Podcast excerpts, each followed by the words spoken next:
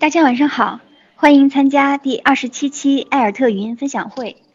有这样一个寓言，相信大家很多都已经听过，说二十世纪是鲁迅的世纪，二十一世纪将是胡适的世纪。那在我们第十七期分享会上，范美忠老师曾经为我们解读过鲁迅思想。本期我们就特别邀请知名青年学者、作家宇歌老师来分享关于胡适的研究，带来主题讲座。为什么要读胡适？下面我们就欢迎宇哥老师开讲。谢谢艾尔特教育给予我这样一个机会，与在线的诸位朋友做一个分享。今天分享的主题是为什么要读胡适，大概分作上下半场。上半场谈胡适这个人，下半场谈胡适的思想。考虑到一些朋友对胡适不太了解，我们先来看看他的照片。呃，第一张照片是胡适青年时期的照片，具体拍摄于哪一年，我没没有查到。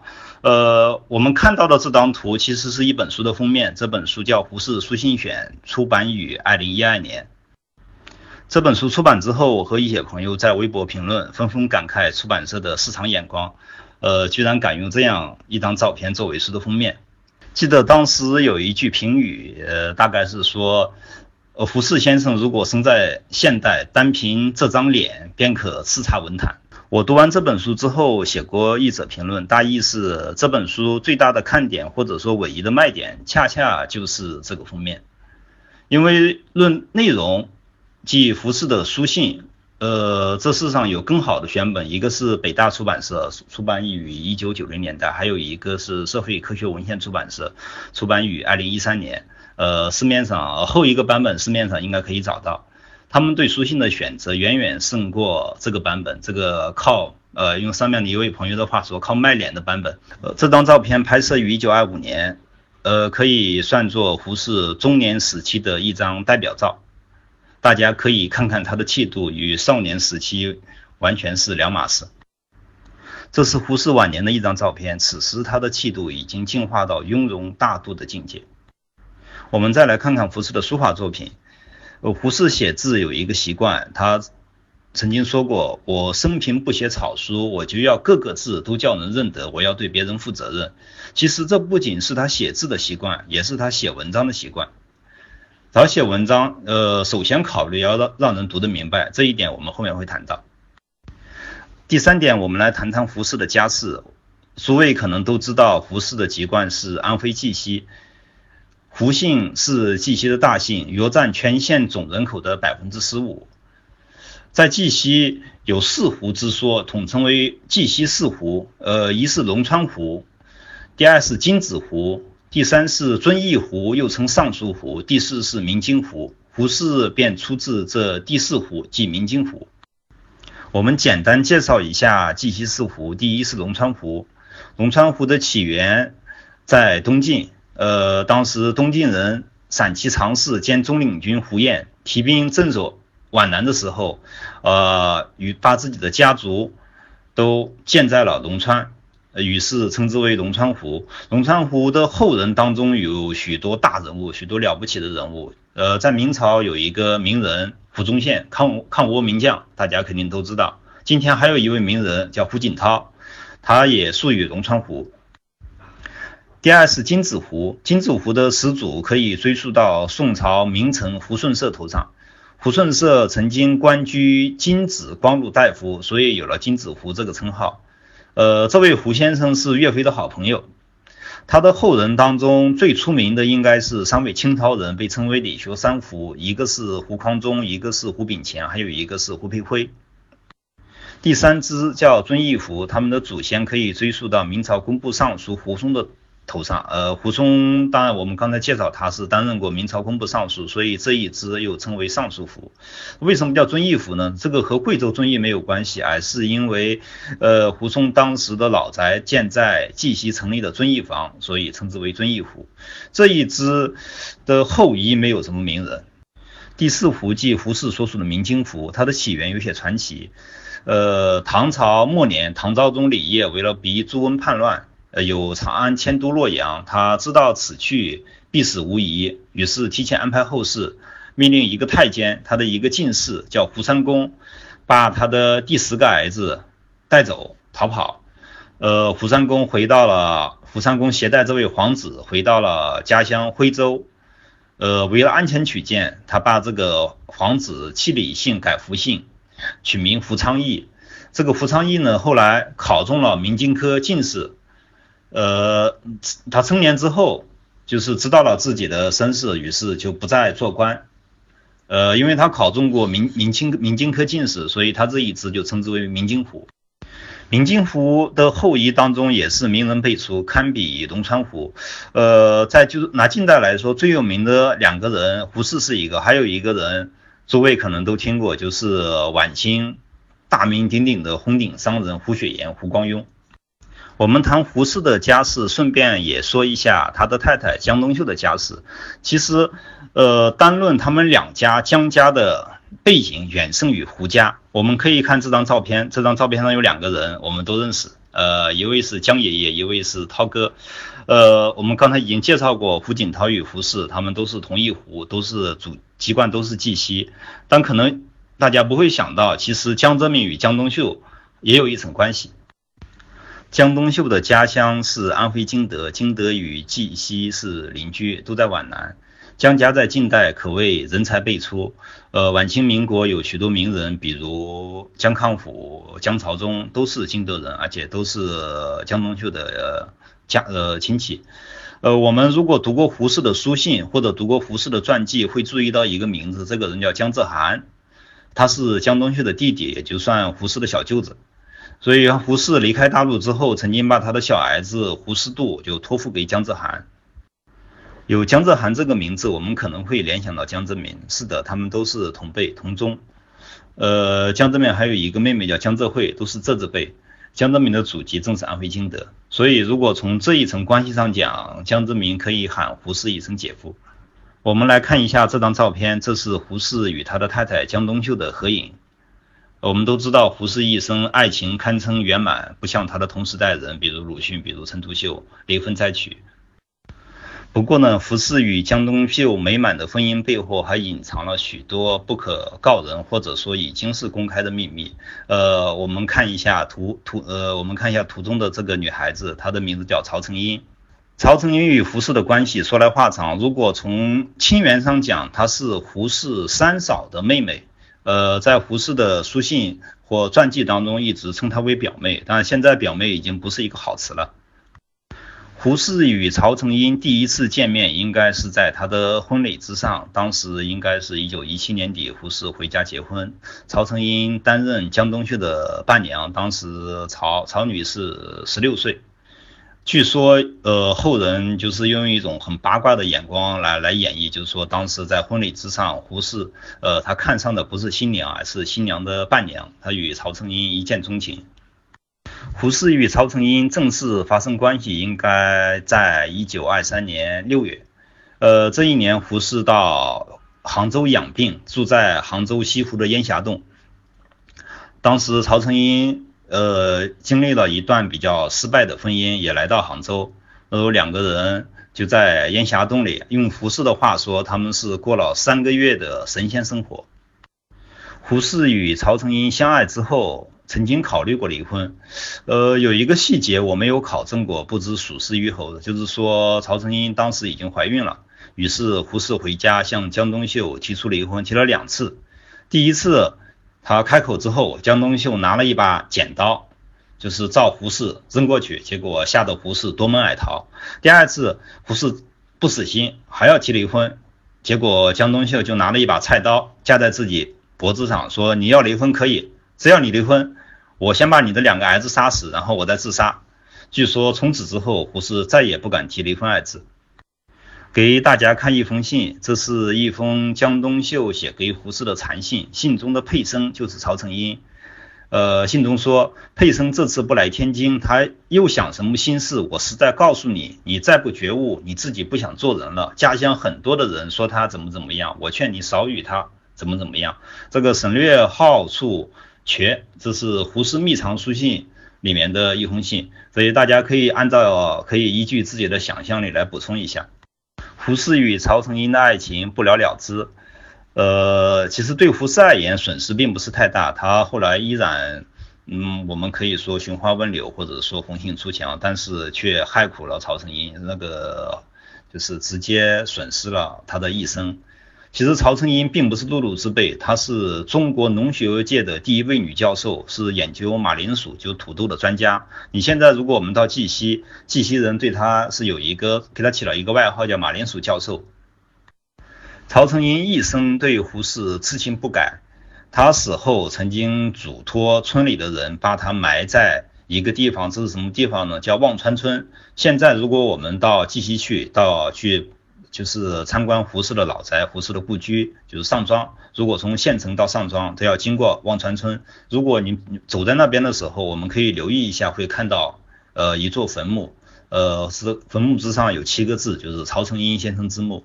我觉得曹成英这样这样一个安排，其实还是表现了他对胡适的痴情。就是说，你们以后去拜访、去拜谒胡适的故居，还是要经过我的墓地。还是要记住我，看到我。我们再来看一张照片，诸位如果有兴趣，可以猜一下这位女士是谁？是民国的一位名媛。呃，有些朋友可能猜对了，呃，图中这位女士就是陆小曼。陆小曼，我们都知道她与徐志摩的关系，但是很多人可能没有想到，其实陆小曼和胡适也有一段故事。其实胡适与徐志摩是非常好的朋友。胡适在外面乱搞的时候，徐志摩一直为他在江冬秀面前打掩护。呃，同理，徐志摩的感情生活，胡适也帮了不少忙。据说当时徐志摩去欧洲之前，曾经把陆小曼呃嘱嘱托给胡适，让他代为照顾一下。但就是他可能没有想到，呃，胡适背地里呃是算对朋友两肋插刀。呃，从背后插了一刀。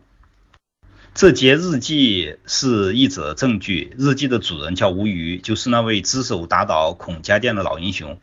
呃，日记里面写到：内山越往开明观剧，见虚生孟小冬，其拉胡琴人为盖教天之拉胡琴者，教座内颇佳。胡适之卢小妹在楼上做软语，如记新月色。演春香闹学伴春香者唱极佳。呃，这里的卢小妹就是陆小曼。软语爱字，呃，大家可以想象一下是什么意思。呃，按照我的判断，胡适与陆小曼两个人之间可能只是止语暧昧，他并没有做对不起徐志摩的事情。呃，限于时间，我们关于胡适的情感生活就谈到这里。如果诸位有兴趣，可以读一下。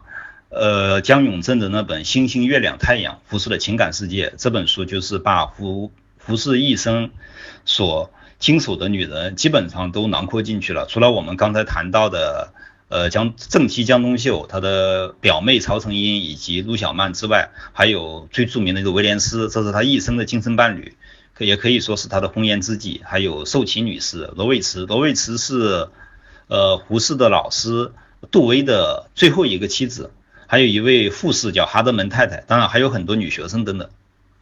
胡适去世的时候，蒋介石写了一副挽联，呃，可能诸位都知道，呃，上下两句话：新文化中旧道德的楷模，旧伦理中新思想的师表。呃，其实我读这句话总是感觉有一种反讽的味道，因为从道德上讲，特别家庭道德上讲，胡适肯定不是一个好丈夫。蒋介石称他为旧道德的楷模，其实损他。呃，谈到蒋介石，我们就再来简单说两句，介绍一下胡适与蒋介石的关系。我们可以看看这张照片，诸位可能都看过，特别在微博时代，这张照片传播量非常大。呃，他拍摄于一九五八年四月十日这一天，胡适回到台湾就任中央研究院院长，在南港中研院考古楼上发表演说。呃，蒋介石主持了这场呃就职仪式。呃，就职仪式结束之后，二人合影，拍了这样一张照片。在微博时代，胡适与蒋介石的这张合影，经常被拿来与另外一张图对比，就是我刚才划的上面一张图。呃，这张图中这个大人物，大家肯定看得很清楚。这个大人物的左手边其实还有一张脸，这个脸很小。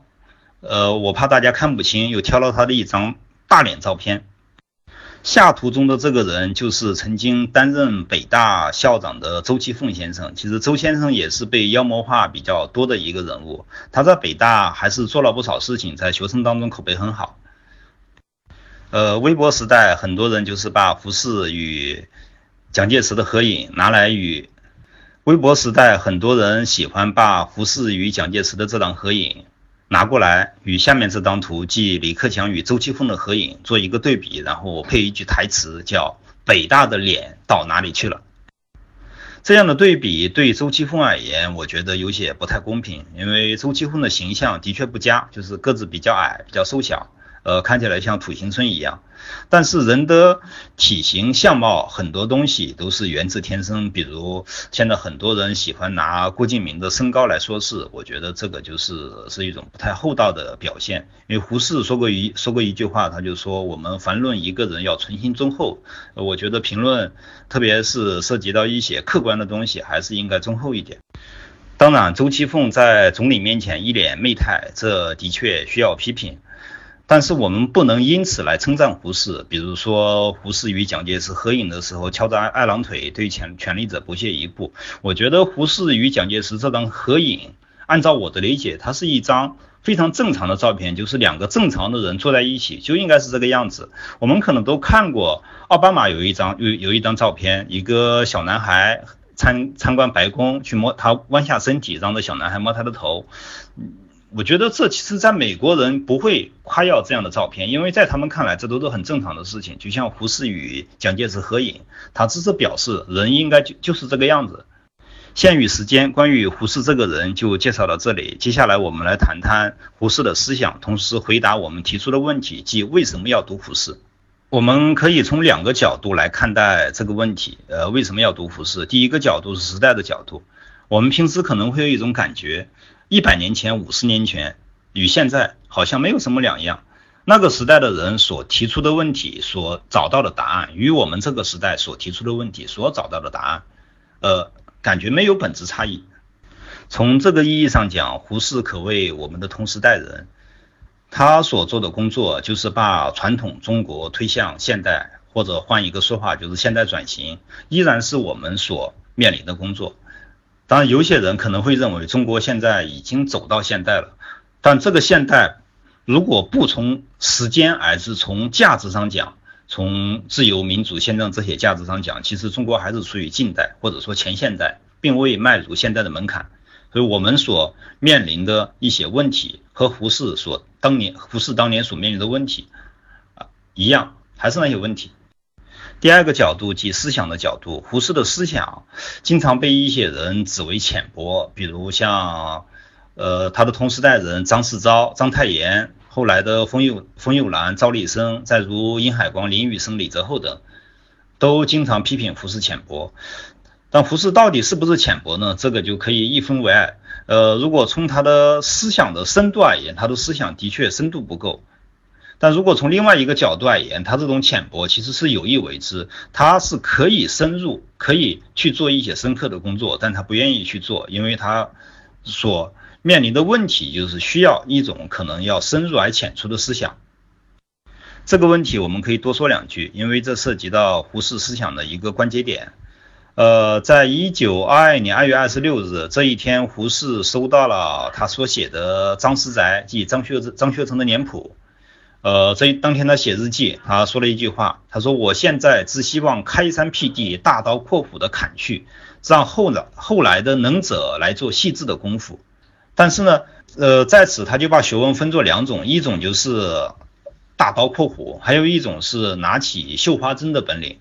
其实他写这本书就是为，其实就是为了证明，呃，一个大刀阔斧的人也有拿起绣花针来绣花的本领。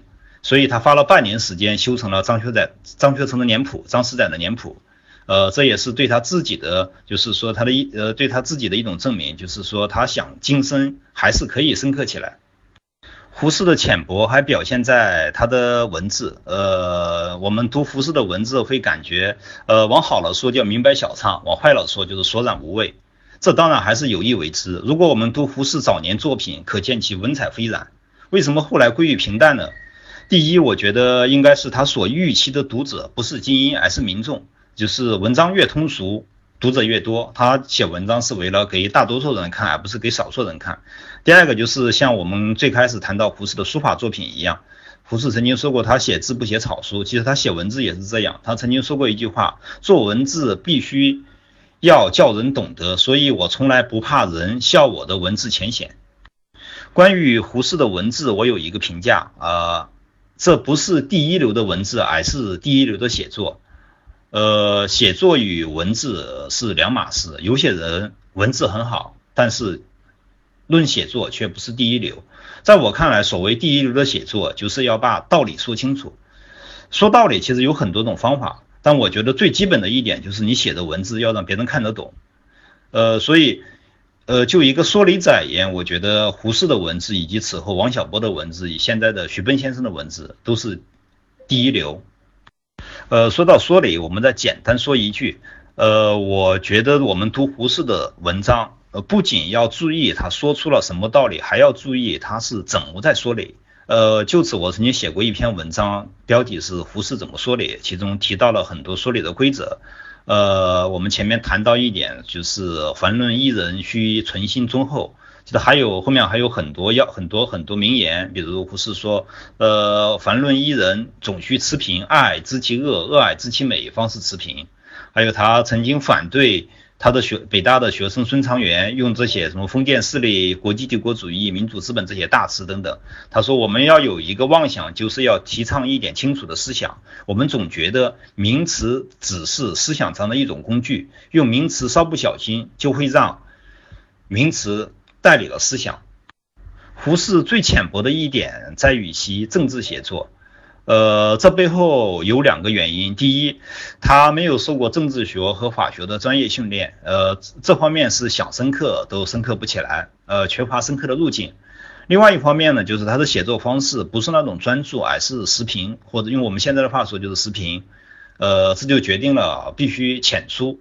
我们读胡适的政论，可能会想到一句话，就是一句老话，叫“卑之无甚高论，常识而已”。呃，当然，这也契合了胡适的政治观。他曾经他曾经说过，就是民主政治就是一种常识的政治。呃，胡适论政治有很多名言，现在可能已经是飞入寻常百姓家，已经是常识，已经化作常识了。比如，争你自己的自由就是争国家的自由，容忍比自由更重要，民主是一种幼稚园政治，等等等等。就常识而言，我们可以回到。开始提出的问题，为什么要读胡适？呃，很简单，胡适所言是常识，而我们正生存在一个常识缺席的时代。其实这世间所有的道理、真理等等，最具最具穿透力的，恰恰是常识。鲁迅说过一句话，可以引在这里，叫“世间许多事，知晓常识，便得了然”。我们再简单介绍一下胡适所说过的一些政治常识。这一段话非常出名，可能很多朋友都能背得下来，叫“争你们个人的自由，便是为国家争自由；争你们自己的人格，便是为国家争人格。自由平等的国家，不是一群奴才建造的起来的。”我们现在经常会面对一个问题，就是国家与个人哪哪个优先？呃，记得前几年有一篇文章叫“没有祖国，你什么都不是”。那有些人就写文章反对，就是没有我，祖国什么都不是。如果让胡适来回答这个问题，他一定是倾向于后者，就是没有个人，祖国什么都不是，国家什么都不是。胡适论自由还有一句名言，即容忍比自由更重要。呃，这句话的原话是我年纪越大，越感觉到容忍比自由更重要。呃，他不是胡适的原创，而是胡适的老师康奈尔大学的历史学教授布尔先生之言。呃，我们听说这句话十之八九都是来自一篇文章，叫《容忍与自由》。这篇文章，胡适写于一九五九年三月，三月十号写，十二日改定，刊于《自由中国》。呃，在这一年的年底，他在台北自由中国十周年纪念会上发表演讲。呃，这个演讲的题目也是。容忍与自由。其实胡适写这篇文章非常辛苦，但是标题便三易其稿。第一个标题叫“政治家的风度”，第二次就是改作“自由与容忍”，最后确定为“容忍与自由”。从这三次修改，特别是“容忍与自由”的顺序，可以看到胡适对容忍的强调。这句话虽然出自布尔先生，呃，事实上他是可谓贯穿胡适一生的一个信条。早在一九二五年，胡适给陈独秀写信，他就谈到了真自由的唯一条件，就是期望大家能容忍异己的意见和信仰。凡不承认异己者的自由的人，就不配真自由，就不配谈自由。呃，在一九二六年五月，胡适在天津狱中饭店读到鲁迅的《杂文集热风》，他看到鲁迅、周作人与陈元、陈希莹之间的争论，呃，表他对此表示惋惜。他就觉得，呃，我我深深的感感觉你们的笔战里双方都含有一点不容忍的态度，所以不知不觉的影响了不少的少年朋友，暗示他们朝着冷酷不容忍的方向走。信中还说，我是一个爱自由的人，我最怕的是一个猜疑、冷酷、不容忍的社会。呃，由此而言，哪怕在一九三零年代，胡适到美国去看望布尔的时候，布尔没不和他说，不说我年纪越大越觉得容忍比自由更重要。其实胡适自己也可以归纳出这样一句话，因为他从一九二零年代，从他的青年中年时期开始，他已经意识到了，已经在坚持，已经在宣扬容忍比自由更重要。然而这句话却引起了极大的争议，在胡适写作《容忍与自由》这篇文章的时候有争议，在今天。甚至前不久还在争，一直在争。这个问题出在哪里呢？我曾经写过一篇就是清清理式的文章，就是大意是胡适说这句话的时候没有规范，就是把语境具体化了。他是在一个具体的语境当中说这句话。但是如果我们把这句话从当时的语境当中抽离出来，可能就会有些歧义。按照我的理解，说容忍比自由更重要，它其实是它的有一个最具体的语境，就是它发生在两个公民之间，就是公民与公民之间，容忍比自由更重要。但是如果在公民与政府之间，如果你坚持说容忍比自由更重要，可能就会引起一些麻烦，引起一些纠纷。胡适当时发表容忍。与自由这篇文章的时候，殷海光就写文章批评他，就是提出异议。他开始盛赞《容忍与自由》一文是近四十年来中国思想史上的一个伟大的文献，是中国人应走的大方向的指南针。但是到这篇文章结尾，他就开始批判，就是说胡适说容忍比自由更重要，他是应该对谁来说？对于我们这些无权无势的人来说，我们一直在容忍呀，你应该对政府来说。呃，事实上，容忍的总是老百姓，被容忍的总是统治者。所以，我们依据经验事实，认为世之先生要提倡容忍的话，还得多多向政府来说。当时参与这场争论的人中，有一个人叫周策纵，是在美国读书，所以他因为不在台湾，所以能以一种旁观者的姿态来笑看笑看这场争论，所以他的立论是他的整个视野就感觉更辽阔一些，立论立论也更超脱一些。他他的写的这篇文章标题就可以体现他的观点，叫自由、容忍与抗议。他认为，如果把容忍与自由二元化的话，可能会走入死胡同；如果在其中加入抗议精神，呃，这个问题便迎刃而解。我觉得关于容忍与自由之争，可以以周策纵先生的这段话作为结语。呃，周先生说，没有容忍，则抗议或被扼杀，或流于偏激极端，终于不会有自由；没有抗议，则片面的容忍只维护了专制。即使全体都能容忍，也只会造成一个静止萎缩的社会，绝不是我们所希望的活泼泼的自由思想。栏里的一群绵羊服服帖帖，即使都相安无事，也不象征着自由的社会。限于时间，关于胡适论民主的一些观点无法展开，这里只简单说一点：胡适论民主有一个非常非常著名的观点，就是民主是一种幼稚园政治。呃，这个观点的背景是一九三零年代初期，呃，丁文江、蒋鼎福等人纷纷鼓吹专制和独裁，他们认为以当时中国的情况，必须经过一个专制的阶段。然后才能建成一个真正的现代国家。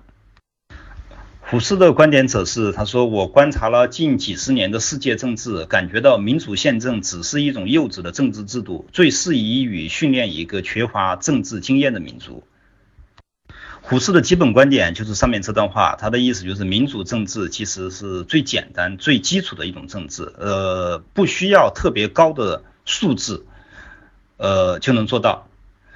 呃，这背后其实还是隐藏了一个问题。用我们现在的话说，就是数字论。像丁文江也好，蒋挺夫也好，他们的一些观点都可以归结为数字论。他们认为要实现民主，可能需要高素质。啊，胡适的观点呢，就是很简单，呃，民主并不需要高素质，呃，破解数字论非常简单，我觉得这可以归结为一个思维问题，或者说一个视野问题。呃，以前我们总是强调中国人素质低，所以中国不应该怎么样。其实我们完全可以换一个思维，把这句话改成中国人素质低，所以中国更应该怎么样。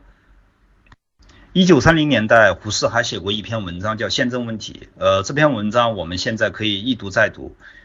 因为胡适这篇文章所表达的观点，也恰恰正是我们现在所争论的一些东西。比如胡适说，我们要明白，宪政和议会政治都只是政治制度的一种方式，不是资产阶级所能专有，也不是专为资本主义而设。读到这句话，我们可能会联想到前些年在中国政治学界和舆论界发生的一场争论，就是宪政到底是信资还是信社？呃，关于这场争论，其实胡适早在数十年前已经做出了回答。最后，我想用胡适的四句话作为这场分享的结语。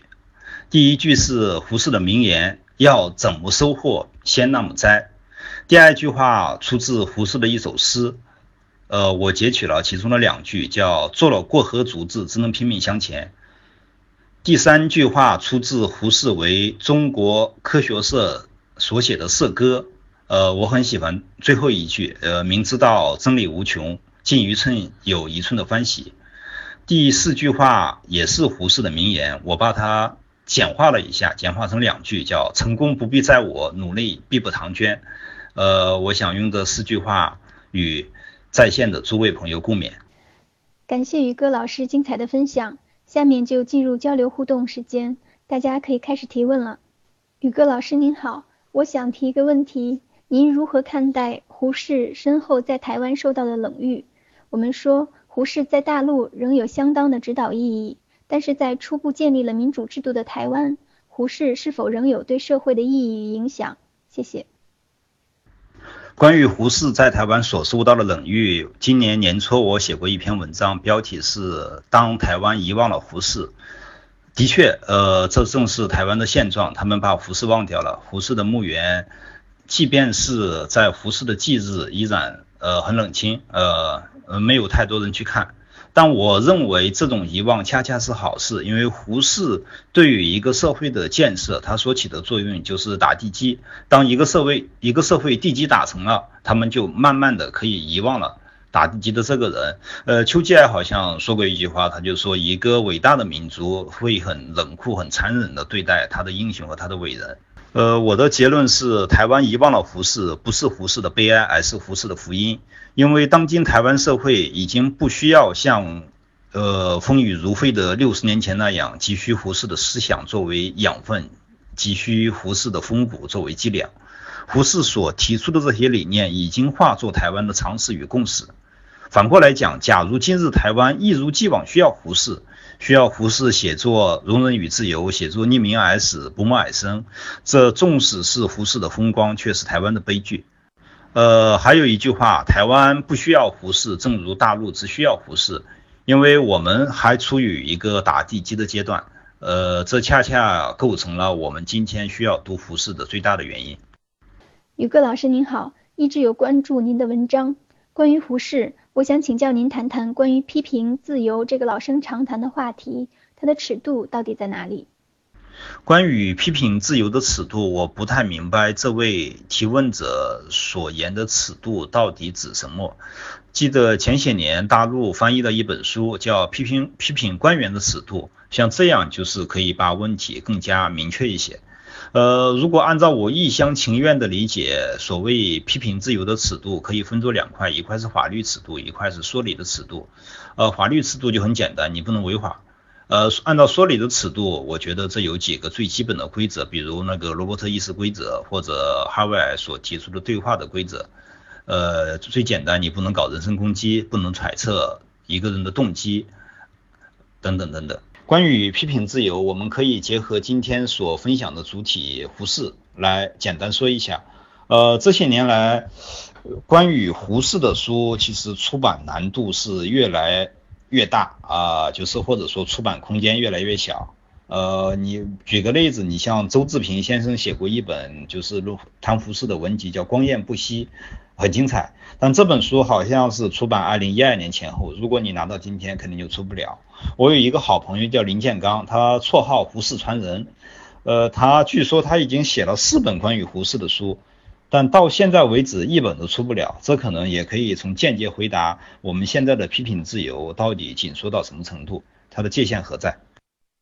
记得听冉云飞老师说过，胡适各方面做的都很好，只是家庭教育这一块儿做的一般。请问于哥老师怎么看？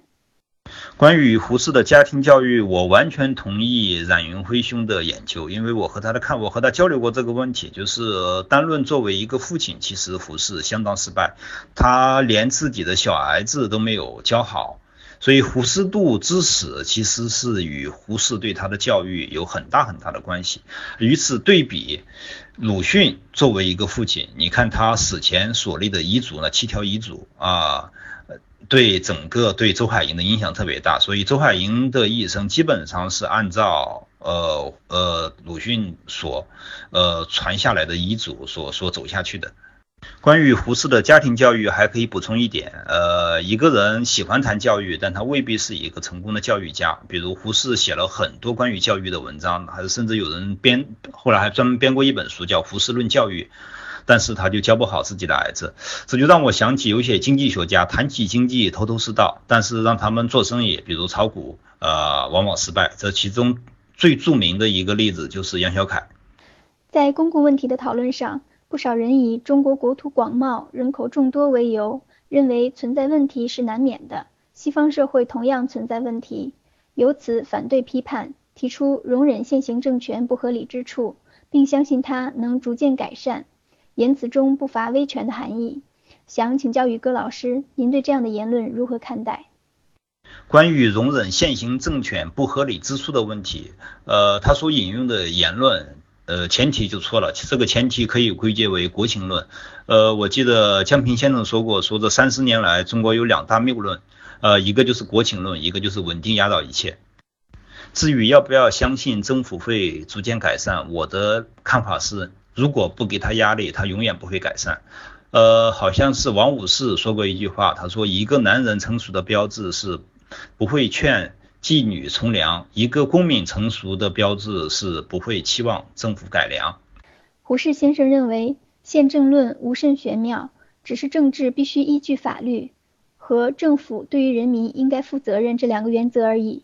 因此，民主政治可以是幼稚园政治。我想请问宇哥老师。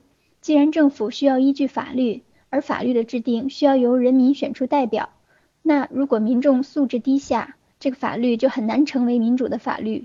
那么胡适的想法是不是只是纸上谈兵呢？呃，关于立法的问题，我觉得立法与民主一样，都需要一个过程，需要一个渐进的过程。呃，回过头来，胡适谈民主，说民主是一种幼稚园政治，他并不是说要把民主与幼稚园划等号，而只是针对呃民主的门槛。呃，他的意思是民民主的门槛并不高，而且我们可以利用民主作为一种训练，提高幼这些幼稚园小朋友的素质。其实立法也是一样，可能最开始所立的法律呃可能有些差错，但是这是一个整个只要在民主的制度之下，法律就是呃所谓立法就是一个试错的过程，会慢慢慢慢的改进。有一种说法叫做少不读鲁迅，老不读胡适，是说鲁迅作品中颇多不容忍。攻坚刻薄，不适合少年儿童接受；而胡适的文字比较通俗浅显，不适合老来研研读。请问宇哥老师对这种说法有什么看法呢？关于少不读鲁迅，老不读胡适，恕我直言，不是太能接受这样的说法，因为这个说法隐含了一个前提，即把呃鲁迅和胡适对立起来，设置为一个二元结构。但事实上，呃很多二元论都经不起推敲，呃比如。关于鲁迅与胡适之争，他们完全可以并行不悖，并并驾齐驱。呃，胡适也重要，鲁迅也重要。呃，我觉得我曾经听过一个说法，可以引用一下。呃，大意是胡鲁迅是酒，胡适是水；鲁迅是药，胡适是饭；鲁迅是闪电，胡适是阳光；呃，鲁迅是黄河，胡适是长江；鲁迅是一道沟。胡适是一座山，鲁迅是高山，胡适是平原。鲁迅是钙片，胡适胡适是维生素 C。其实这样对比起来，我们可以看到他们两个都重要，都是人生不可或缺的一部分。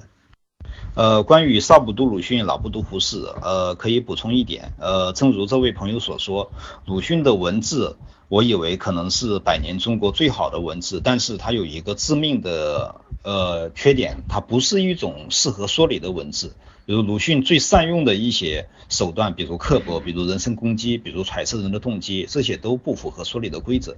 那就此而言，我觉得一个年轻人如果呃或者说一个孩子学习写作的话，可能读胡适可能更合适一些。感谢宇哥老师精彩的分享。那我们今晚的语音分享会就到此结束。预告一下，下周三、周四，我们邀请二十一世纪教育研究院院长杨东平老师来和大家交流。